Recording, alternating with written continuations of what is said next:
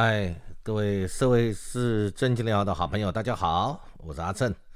今天是民国一百一十年的五月十七，也是我们社会是正经聊的第九集。我们就是来畅所欲言，阐述理念，讨论社会的现象，不要民粹，不人云亦云，就事论事，对事不对人，不要政治立场，从公民观点来看事情。对的支持，错的反对，有争议的讨论。谢谢大家。好，今天要来谈的是缺电。大家最近可能都经过了一些惊吓哦，前几天的那个停电让很多人都很辛苦。这次停电真是让大家觉得匪夷所思啊！在五月十三号这天，突然之间无预警的大停电，呃，包含我自己。呃，是没有遇到停电，而且网络上传了很多什么你的电费单上面属于是 A 还是 B 还是哪一种属性的可能会停，哪一种属性的不会停啊？大家都在网络上这样传，呃，结果我的办公室这边没有停，我附近的一走出来发现很多人停电了，我说奇怪，为什么那么多人在路边？呃，摇扇子聊天，突然之间，然后看到哎，很多的店都没有开灯，突然之间我警觉了啊，原来我以为我们这一区是安全的，其实只是我这一栋安全有电，其他栋没电。然后看到媒体上面也讲很多的大楼这个停电的关系，造成电梯里面有人卡在里面。这个事情哦，我也在想，电梯我们现在新的大楼，它不是有一个功能？因为我不是很确定哦，但是有一种功能，就是说停电的时候，它会有一种备用电力，可以让你距离最近的楼层开门。这不晓得是我的想象还是民间的误传。结果我看了媒体说，消防队出动到很多地方去救出那些。停电的时候卡在电梯里面的人，哎，再想想，这是很辛苦的事情。尤其是现在又在这个五月份，天气也很热了，然后闷在电梯里面，呃，如果你手上又没带这个手机可以紧急求救，或者你那边的讯号不良，或者是你大楼管理员因为停电的关系，可能对于电梯的那个监视系统。也停摆了，根本不知道了，也不确定电梯停在哪一楼，里面有没有人，这是多么悲惨而且很令人恐惧的一个事情。幽闭恐惧症，或者是人在里面不知道该怎么办，不知道多久，这时候也可能会触发一些心脏病或者身体不舒服的人他的一些生理的状态的产生哦。相信也有很多人是走楼梯的。像我就看到，呃，媒体啊或报道或听到朋友说，他就走楼梯下楼了，那那没办法，那下楼就算了啊，上楼如果是上到大楼，那不是很惨？哎，这个事情是停电还有一个问题啊，停电它会牵涉到，呃，比如说是这种集合住宅大楼大厦，它的这个扬水马达、抽水马达，或者它的粪管或者是化粪池的运作。这可能都会有问题啊，不单是电梯的问题，水的问题，接着就是手机没有办法充电，就网络的问题，有网络但是你没有电没有用，啊，这都是造成，然后还有外面可能交通耗资的问题啊，没有交通耗资，交通大乱，然后万一发生事故，不晓得算谁的啊，这一切都是很严重的事情。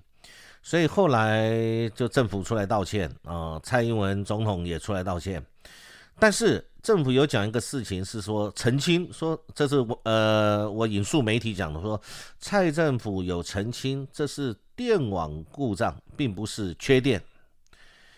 那所以也就是说。这个是有电的，不是没有电的，但是是因为某种原因，不管是电网啦、电路啦，或者是什么机械调整啦，反正就是电送不到民众的家里啊。我对于这个说法，我个人的看法就是什么跟什么啊，你呃，反正就是有问题嘛，不要去解释，错了就错了。所以蔡总统是非常聪明的人，马上出来道歉，因为知道这个民怨是是很深的。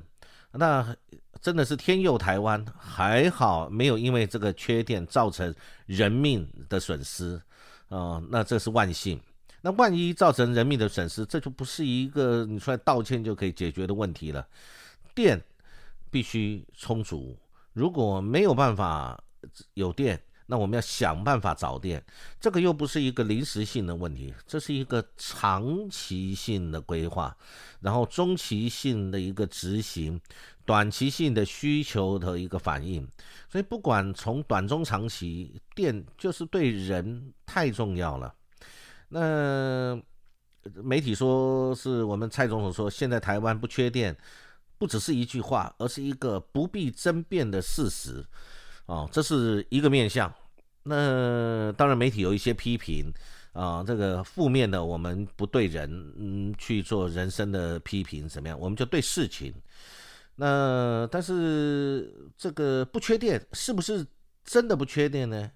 那可是不缺电，但是我们老百姓的确遇到没有电，这几年来已经是两次的。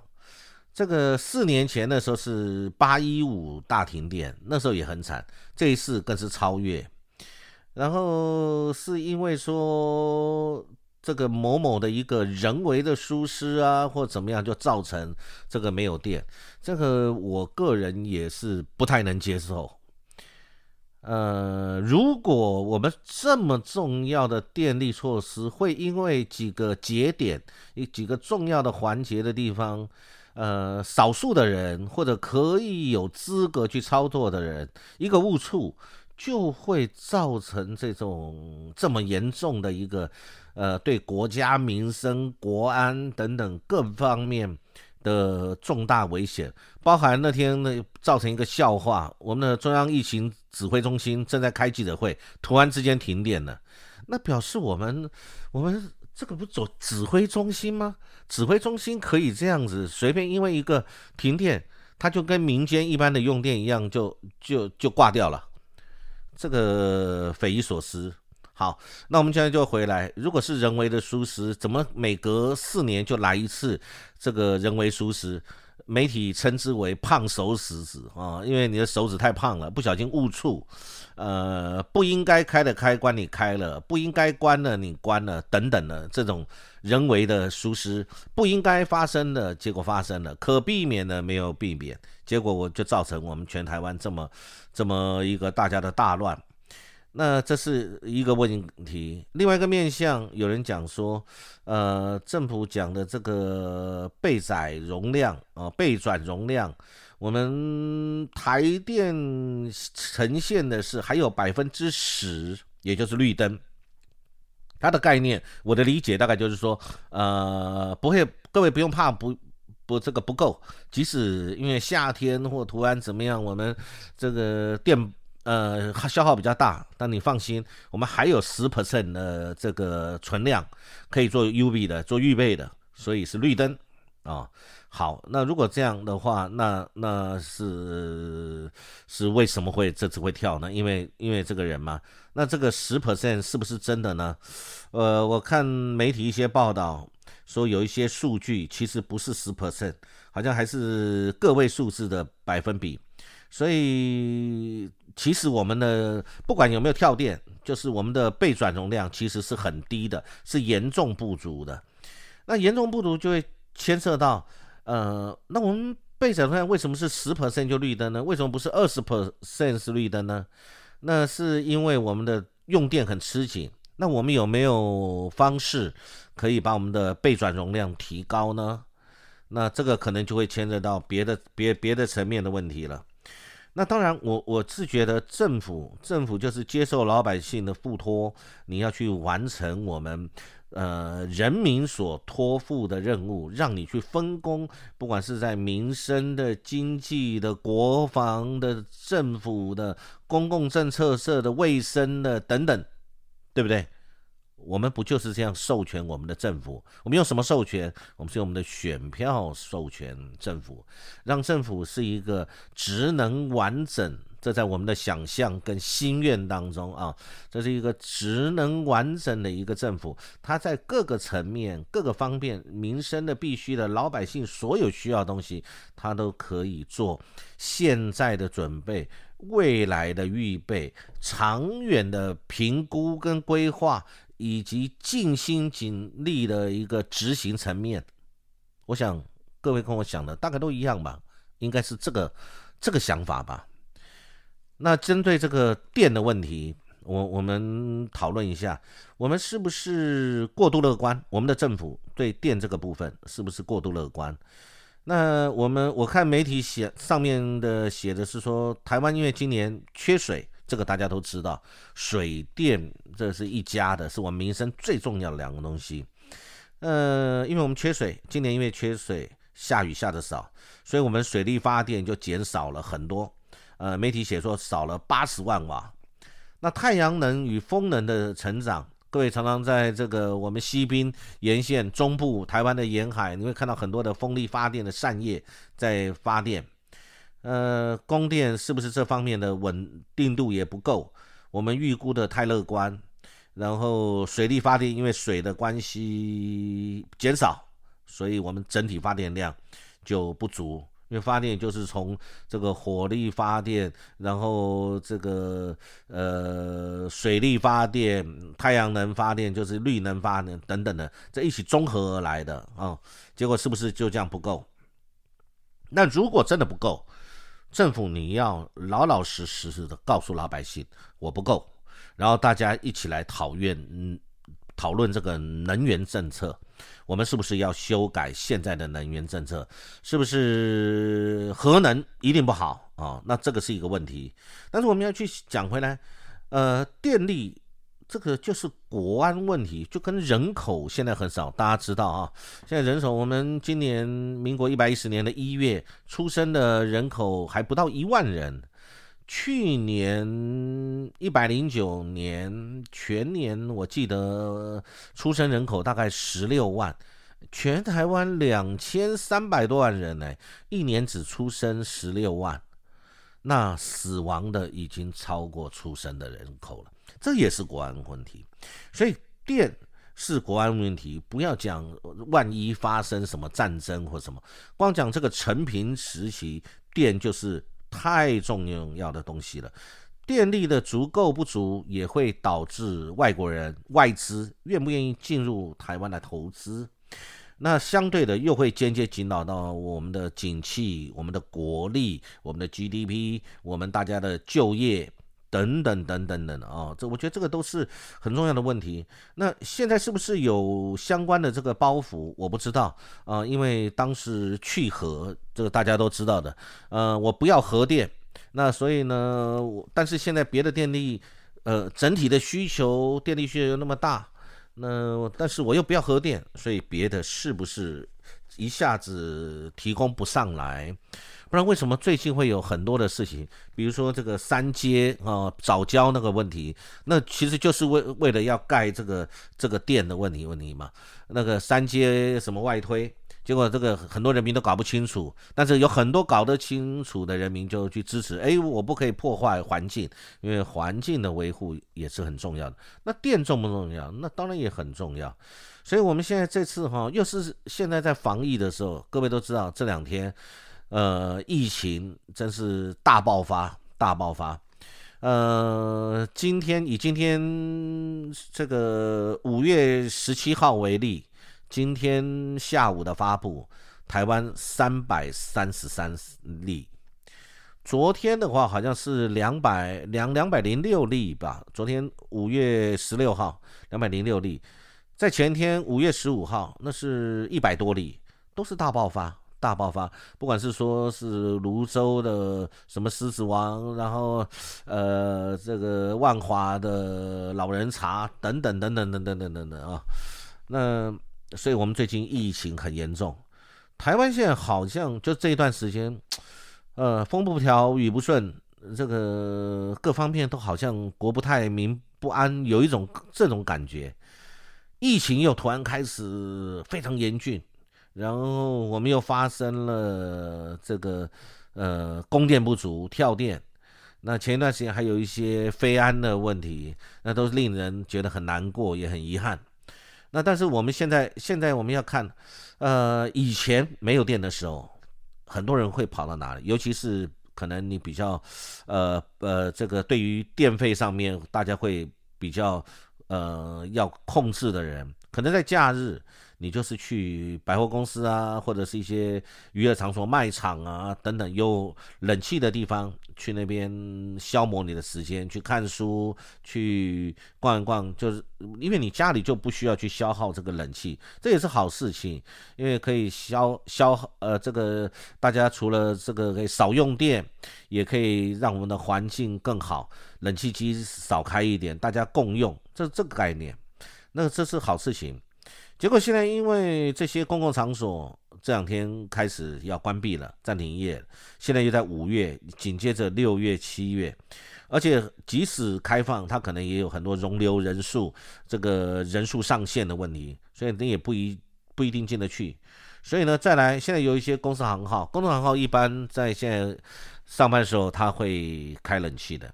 但现在因为为了要启动分流，然后大家又在家居家上班，哦，或者部分上班，部分在家等等的，所以呢，这就会造成大家这个吹不到冷气怎么办？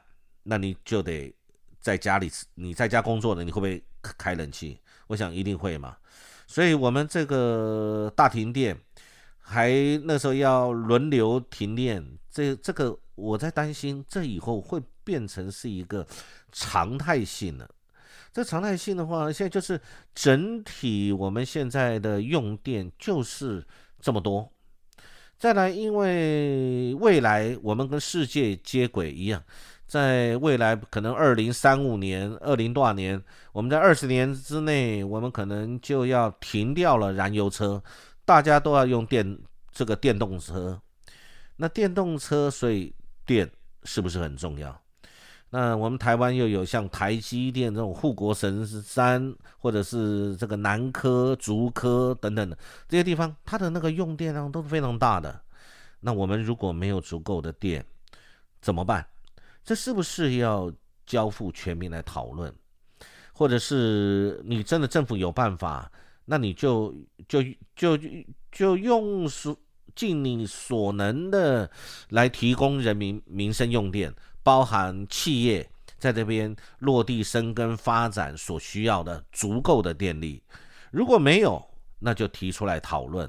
不要说电不够，我们又不讨论，然后撑在那里，结果最后就是老百姓倒霉。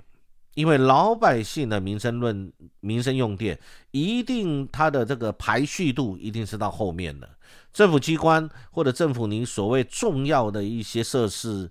或者是你要保护的一些重要企业，如台积电，或者是这个科学园区等等，你是不是要优先供电，甚至供水？那老百姓的民生是不是就会往后？呃，你说没有，我不，呃，我政府不会这样做。可是，当真的发生，钱就这么多，可是不够分，你一定要优先顺序嘛？那老百姓的优先顺序在哪里？或者，如果老百姓的优先顺序都是一样，那哪个区的老百姓在你不够的时候是优先，还是全部跳？要跳一起跳，要停一起停？所以，这个电到底是够不够哦？那么。呃，我们刚才讲说，这个台电的备转容量在那天是有十 percent，可是媒体上面有人说，那个备转容量只有两趴，是远远低于台电网站上所公布的十趴。然后难怪发电量占比只有三点八八的新达电厂一挂掉，全台湾就得轮流分区限电，呃，而且长达五个钟头。这个你说是一个人的胖手指按到了一个疏忽，一个什么配电系统，什么什么很奇怪的，老百姓不是很了解的一些专有名称，发生什么事情，我们是不清楚。呃，我觉得很多老百姓心里也有存疑，我想包含我在内，我就非常存疑，到底真的假的？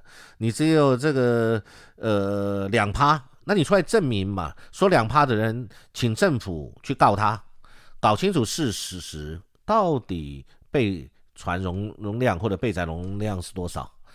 是你这个台电号称的公布的十 percent，还是这个网络上讲的百分之二二 percent 而已？到底什么是真的？呃，让司法来证明。我我提议应该要这样，这样搞清楚，让老百姓对政府也才会有信心呢。你这胡说八道，不是两趴，我们真的是有十趴的备转容量。那那这样也可以杜绝这些谣言以及社会悠悠之口，让他们知道说不是这些以后你不要相信，我政府真的有能量可以做到百分之十固定的，最少都有百分之十。那也让。也可以解释，让大家觉得为什么号称新达电厂只有占三点八趴的这个新达电厂它出事了，那我们停电五个钟头啊，把把这个事情调查出来。因为其实老百姓常常是健忘的，有时候就是隔了一段时间以后，有别的新闻出来以后，我们就去赶快去别讨检讨别的新闻了。现在的这个事情可能就忘记了。啊，我是觉得这一个停电的这个警示，我是觉得这个调查报告一定要出来，而且是不是请公正的第三方嘛？今天来谈这个事情，因为政府跟人民有不信任之间关系存在的时候，这很危险的。因为政府跟人民就好像跟公权力跟人民之间，那是一种信赖关系，老百姓对政府信赖，那政府对老百姓尽保护。之责，因为政府是我们的公仆，呃，然后政府要维护老百姓一切正当的权益，这是我们认为应该的嘛。好，那好，那我们现在又在谈另外一个问题，这次停电，我们都知道现在这个太阳光电啊，就是太阳能。那这个是绿能，非常好，我也非常赞成。我在别的国家也看过，那整片整片的，因为他们的地够大，不像台湾，地够大，所以它的那个太阳能光呃光片，那个是呃发电的那种呃机组，那个是整片整片的，那需要占非常大的一个面积。然后可能还要能够微调整个太阳的方向的时候，它要能够调整这个太阳能片的这个方向去面对这个阳光，它就能够产生发电。那太阳能是不是足够？台湾在这个能源转型，最近我常常听到这个名词，就是台湾在能源转型的过程当中，当然有阵痛。我觉得我我我们要阵痛什么东西呀？因为核四突然之间拿掉了，那核能发电它好或坏，等一下我们马上可以来谈。呃，但是现在就是呃太阳能光电或者风力光电，这个呃风风力发电这些电要补弥补上来，但是我们不够。为什么？因为我们耗电，现在都尽量在耗电，而且以后的车辆为了环保、为了空气污染、为了地球的环境保护。我们必须要减少燃油，所以呢，我们就要用这种绿能、干净能源。这个我完全赞成，风力发电非常好，太阳能发电我也全力赞成。只是在这过程中里面，台湾适不适合这个进度，或者是要调整这个进度？因为你经济发展、民生用电。跟这个我们能源来源的转型成绿能，从不干净的能源变成干净的能源，这个是有一个过程的。人民在这个过程当中，我们要逐步去适应，也要能够去使用。即使新的能源、干净能源可能会让我们不习惯，或者是它用的这个成本会比较高，都没有关系啊。但是你应该要能够有一个顺利的过渡，而顺利的过渡谁？要去主持这个事情，要让这个事情很顺畅的过渡。过渡期间有替代方案，那这个过渡完了以后有完美的目标，我们朝着好的目标往前迈进。这过程当中也没有人上下其手，所有的都是老百姓的福利，然后没有什么资讯不对称或者资讯的隐晦。大家都能够使用跟朝着安干净能源的目标去建构我们的美好家园，这个我们都赞成啊。那但是我我觉得哈，我看了媒体上面讲的一些东西，我也有一些我的这个顾虑跟忧心，而且我觉得这个是很重要的事情。就像太阳光电，它的发电它在中午是高峰，这大家都知道嘛，中午的太阳日照最强，所以太阳下山以后当然会逐步减少。但是我们的民生用电是在晚上增加，对，晚上回家以后大家都比较会用电。那其实白天也是了，现在都开冷气嘛，啊，所以这个用电，那政府现在规划未来我们的太阳光电的比重，呃，据媒体讲是要大幅提高。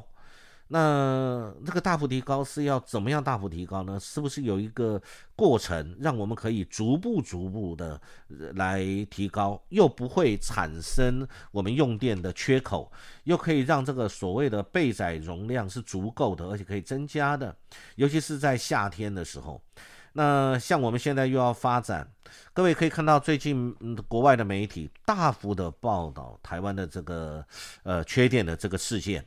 还有疫情的事件，觉得这两个对于台湾都是国力很伤的。疫情今天不在我们讨论的范围。我对疫情现在的发展跟政府的处置一路走来，我也非常有意见。我觉得，呃呃，这个我们今天就先谈电吧。如果台电的电力吃紧，那么你向民间买啊，或者是是这个用替代能源等等，这这 OK 嘛？那可是我们现在。半导体大家都知道，半导体它用电用水很强，那它会不会压缩到民生的用电啊、民生的用水等等的？那再来呢？我看媒体写说，政府能源转型计划大力发展再生能源，二零二零年原目标再生能源占十趴，但实际只有五点六趴，那离二零二五年再生能源占比百分之二十的目标有十四 percent 的差距。很难达标啊！我就觉得那当然很难了。呃，再生能源随风力、日照变化会出现很大的落差，这也是啊。那传统能源之一的天然气，政府希望它发电占比要从目前的百分之三十五提升到五十。那但是这一次第三天然气接收站因为准备外推一点五五公里，将晚两年半完工。这个又会牵扯到环保的问题的，跟这个程序正义义的问题了啊。这个三阶外推的事情，其实这个大家都很有意见，而且这个准备公投了嘛。那今天一个事情会搞到这么多人去支持，然后这个联署门槛通过，给他三阶外外推这个公投，我们要去做，这表示大家对这个东西有很大的疑虑啊。那传统我们的核电。目前占比是百分之十一，那我们的政府的目标是二零二五年的核电归零。那如果二零二五年要归零，今年是二零二一年，呃，我觉得归零，我我觉得怎么个归法？怎么能够不缺电？呃，这个核电是不是有它的安全跟它危险性？这个可以讨论，因为见仁见智，因为大家都有大家的忧虑嘛。就像两岸现在讲到，这是很全世界最危险的地方。那呃，可能我们的这个政府国安高层战略考虑里面也发生了核污染，怕发生了战争的时候，整个核呃核电厂等等呢，造成了我们的核污染啊啊，这个有可能。那如果是的话，我觉得提出来跟老百姓讨论。不然你就缺电呢？你核电在除役，我们的核燃料棒不是送走了吗？大家就说我们花了这个很多很多的钱，然后做了一个呃空房子在那里，然后核燃料棒也献走了。那现在呃这个它不能运转，所以它没有办法产生电力。那但是你二零二五年又要把现有的除役变成核电归零，这样行吗？啊，那当然现在我们是天然气跟煤的这种火力。发电，像台中之前就很反弹呐，因为那个那个增加了他们的台中的那个空气污染、碳排放、空污，啊，这个都是问题。那核核核核核电来发电，的确它也有问题，它的核废料的处理，它美国的核安标准是采干式储存，世界上大部分核电国家也都是采干式储存，那。核电是不是必要之恶？这也是可以讨论。核电，如果你没有了核电，你就要用别的替代方式，尤其是什么火力发电呐，我们讲这些天然气发电、煤发电这些，那是不是造成很危险的情形，或者是对这个污染会很大？所以电安电我们的电力安全很重要，那空气污染这些也很重要。然后现在一如果万一好，我就像我们现在是南电北送，这一次新达电厂，那如果中间有一个这么长的传传输数，呃，这个路线上面有中间哪一个环节环点这个段落了，那我们就全台大停电了。那这这个是是人民之福吗？哦，我还是谈就是。最近刚才谈到了这个三阶外推，因为它是这个天然气的接收站，我们因为大家的反对，本来是说要去这个直接就在那边盖下去，那早教就完蛋了。所以呢，有这个相关的环保人士，他们就力主绝对要保护早教。那经过了一个折冲啊，目前的发展就是。好，呃，政府也提出了一个方案，说那这样吧，我们把这个接气站，天然气的这个接气站，呃，我们往外海再推四百多公尺，四百五十公尺左右，这样离岸就一一公里多了。那虽然这样工期会增加两年多，而且预算也会增加一百多亿，那但是呢，这个方式是不是就解决了？早教的问题，我在想也是有可能啊，就保护了这个早教，然后我要把这个本来会因为要盖这个天然气接气站的这个工程往外推，就保护了你这些早教，这个感觉起来就是 妥协，或者是说这个就找了一个替代方案。那我现在要谈的就是这个替代方案，你为什么不政府一开始施工的时候你就想清楚呢？今天遇到了民意的反弹啊，就来转弯。然后这也不是感觉起来就不是很正义啊，而且媒体上也谈到了，不单是感觉起来这个不正义，而且呢，它这个替代方案是从头到尾有一个程序不正义的问题，跟能源政策改来改去很奇怪的问题，因为这个还牵涉到环评，呃，环评就是感觉当初就是我们的长官这个跟专家学者专家不一样。学专家说不可行，我看媒体这么写，但是那时候的长官说这个几月就要通过环评，结果呢就只好这个环团出身的这个环保署的长官就有人辞官了，然后环评大会里面可能呃比较属于政府方面的委员，可能就比较想强渡关山。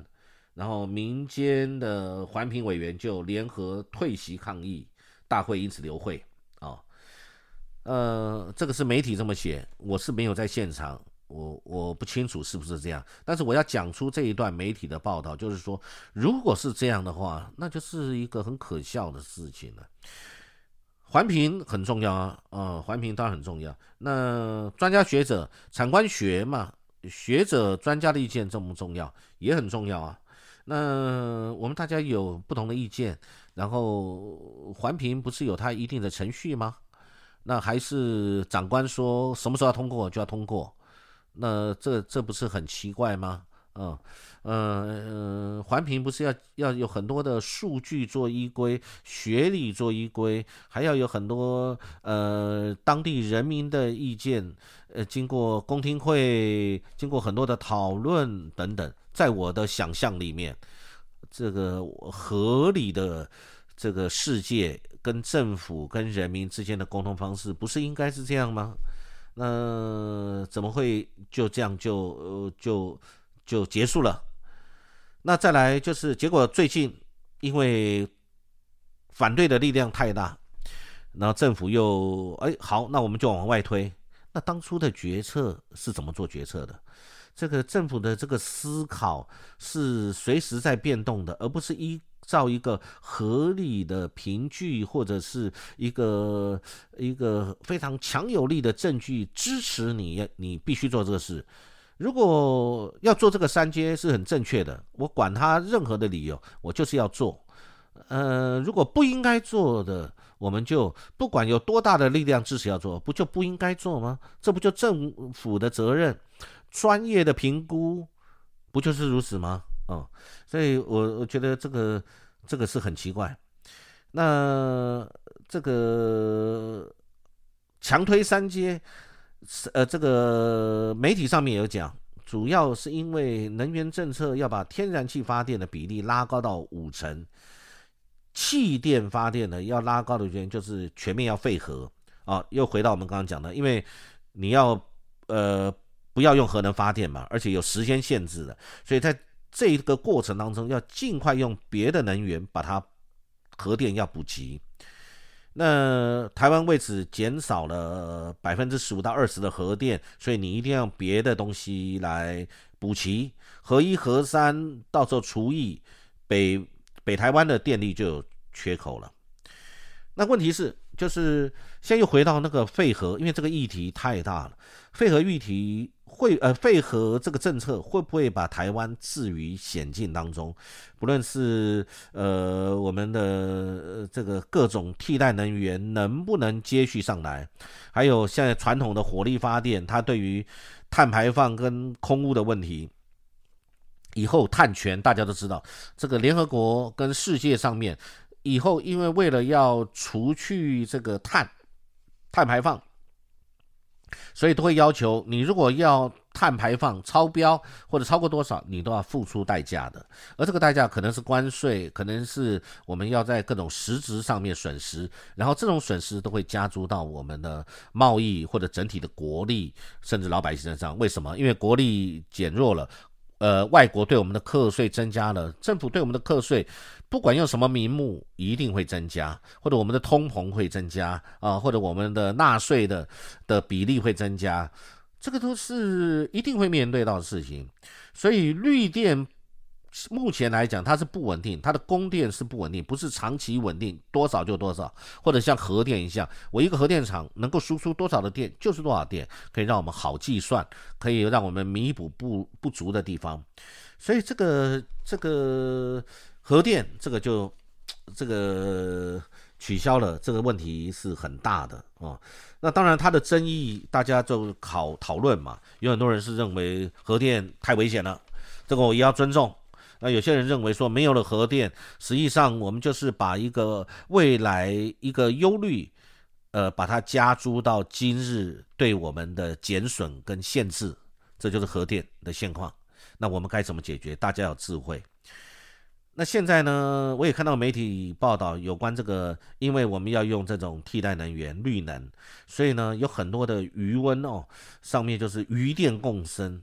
呃，所谓余电共生，就是有这个在我们的余温上面呢，可能都是在我们的云林、彰化或台西啊，什么，就是在这个沿海这里，在这些呃养殖场的地方呢，有很多的这个呃余温上面要去盖这个光电的机装啊，就是要来做这个呃太阳能。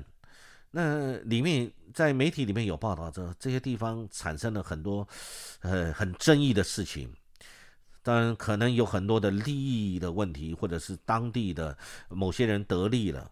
那因为我们看到这里面来讲，就是媒体有说，去年中央将中南部六个县市共四千七百零二公顷的余温划为余电共生先行区。啊，余电共生，这大家听得懂，就是说在余温上面我盖的这些太阳能光板，然后呢可以共生。问题是不是真的有共生？我看媒体上面写说，呃，这个媒体去调调查，发现这个有这个相关的去呃拜访地主，这个有关这个相呃相关的业者，然后有上百的余温抽干了池水，插上光电机装，那这就表示呃没有共生了啊，本来的余温呃鱼不见了，电生了。那余电有没有共生？这个我就不知道了。媒体这样讲起来，让我的感觉是好像没有啊。然后这个某些人他们赢了，某些人输了，问题就是公平正义的问题。第二个问题是有没有影响到我们的渔业？还是我们就是为了要产生这种电，所以呢，余电共生先行区啊，先行区就是试行试做，大家先做看看。那因为我们缺电嘛，所以你只要能够插上这个光电机装，能够有电吸收到了，然后卖给政府啊，是不是这样概念？然后呢，这个因为我们就是缺电，所以政府一定要买，这个生意真的太好了哦。那所以有有一个标题在媒体上写说，地主躺赚千万不烦恼能否养殖，所以当然这个对养殖业就是一个冲击喽哦。那这个媒体有写说，有这个高雄那边的渔民担忧，地主把渔温租给光电业者，等于是影响捕捞和整池翻土啊。所以，呃，这个我们就理解了，因为你上面有这个，呃呃，太阳能电板嘛，所以你下面你就不能翻，大概是这个意思。呃，但是这样对我们是不是好，我不知道。但是这个对电有没有帮助？这个对，呃，我看到媒体有人批评哦，相关的养殖业者有批评说，现在是用纳税人的钱在做绿电，但是获益者只有几个人，就是地主而已。呃，呼吁保障养殖户的权益啊！我对这句话觉得，哎，这是呃值得我们探讨的事情哦。用纳税人的钱在做绿电，但是获益的只有几个人，就是地主，就表示因为我们缺电，所以政府就无所不用其极的鼓励大家去做。那中间有人觉得，哎，这是一个商机，然后就赶快来弄，然后所以可能渔业上面产生了影响。可能还是很大的影响，那然后养殖不见了，没有养殖了，然后对我们的环境是不是会造成影响？那那我看到上面写，农委会规定，农地盖绿电需结合农业经营，否则可废止许可。呃，地方政府却重放。呃，从这一点我看到了，农委会是规定，如果你农地要盖绿电，需要结合农业经营，否则可废止许可。啊，那。农地盖绿电有没有实实质的结合农业的经营，这个就不晓得了。呃，它冲击环电，所以也可能对于整个的生态等等的产生了很多的变化，水鸟什么鸟类什么这些族群，所以绿电发电。这里面会牵扯到几个，就是第一个对于生态的改变，第二个对于产业，比如说渔业、养殖业、渔温这些的改变，再来它因此产生了的电，那对我们的整体台湾的电力到底有多大的帮助？现在不晓得。那是不是中间又会有一些利益输送跟一些呃无法见光的事情会产生？这也是。有这个可能性，只是我们不知道。啊，我想今天谈这个电，的确台湾的电让人很生气，因为它没有足够的一个长远性政策。然后我觉得。你电不够的时候，应该把政策拿出来检讨，我们各种可能性的，包含核能发电的这个事情，都应该来思考。因为除非全世界只有我们一家想要用核电，那当然可能有很多。为什么别人很怕不用核电？那实际上不是这样啊，有很多国家是在用，很多国家是在用核电呢。那只是怎么样去管理跟保护它？那用核电。我们可以减少火力发电等等的对环境的伤害，那这个就是权衡了。那权衡一个事情，不是政府说了算，或者政府说啊，以前我们有决议，所以以后不用讨论了。因为世界是动态的，所有的事情也动态的，我们的产业发展跟人民的用电也是动态在变化。动态的情形之下，就应该用动态的模式，今天去很友善的去跟不同的力量、不同的人民去沟通。我觉得目前台湾就是缺电，就我来看就是缺电，而且我们的这个呃备载感觉起来好像很低。那万一发生一个任何事情，包含台湾是现在世界上最危险的地方。听到这个，你就想，那万一出一个什么事，很可能呢，那我们就没电了。然后，而且可甚至可能是不可逆的，那怎么办呢？啊，以上这个想法，今天分享的有关缺电这个事情，这个提供大家参考。啊，期待很快有机会可以跟大家再分享啊！谢谢各位的收听，祝你有美好愉快的一天，谢谢。